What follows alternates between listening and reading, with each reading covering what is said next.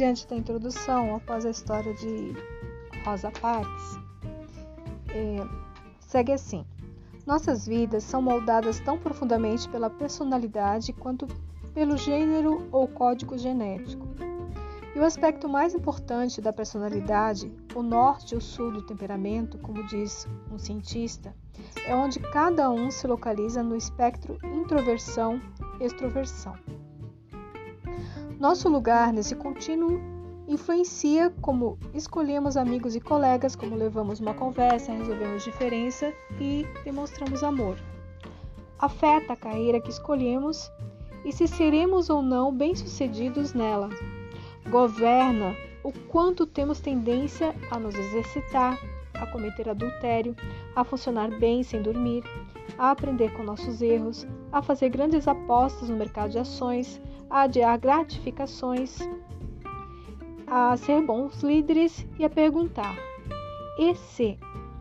Isso se reflete nos caminhos do nosso cérebro, nos neurotransmissores e nos cantos mais remotos do nosso sistema nervoso. Atualmente, Introversão e extroversão são dois dos aspectos mais pesquisados na psicologia da personalidade, despertando a curiosidade de centenas de cientistas.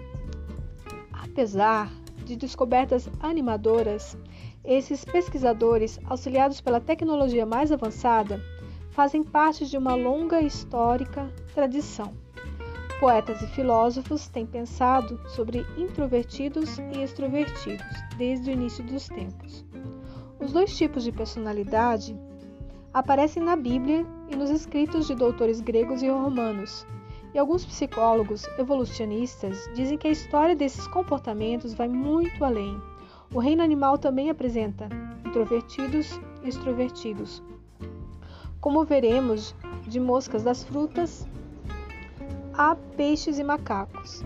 Sem os dois estilos de personalidade, assim como sem outros pares complementares, masculinidade e feminilidade, Ocidente e Oriente, literais, desculpa, liberais e conservadores, a humanidade seria irreconhecível e imensamente diminuída.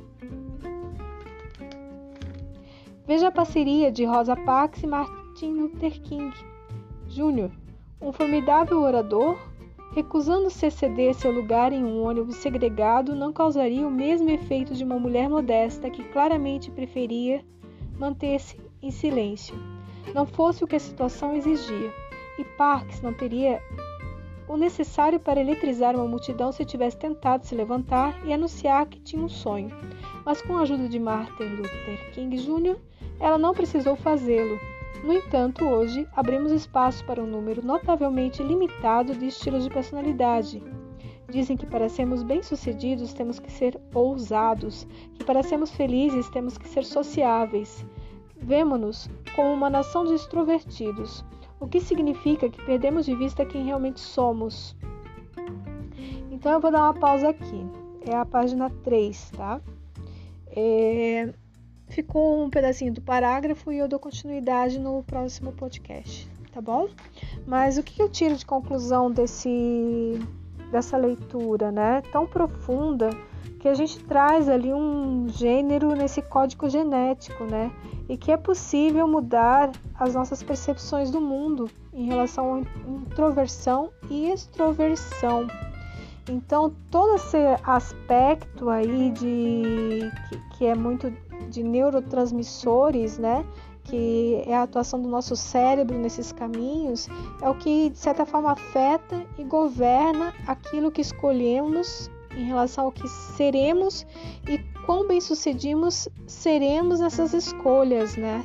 Então, os pesquisadores têm feito uma grande é, descoberta, um avanço em relação à, à contraposição da tradição e com apoio aí que fica bem interessante de, de colocar os poetas e filósofos como grandes apoiadores da ciência, que vem de uma história mais cartesiana, digamos assim, né? E nesse sentido, também esse texto dá ao final a, o par, né, que é estudado, que é o grande Martin Luther King e a Rosa Parks, uma modesta é, mulher né, que, que preferia ficar em silêncio, mas diante de uma situação ali que, que exigiu dela, ela tomou uma posição. Então escreve aí o que, que vocês acham em relação a. Escrevam aí, né, em relação a, a esse texto. É, essa visão aí sobre a feminilidade, né, e sobre a, o que que esse par trouxe de diferente para essa situação.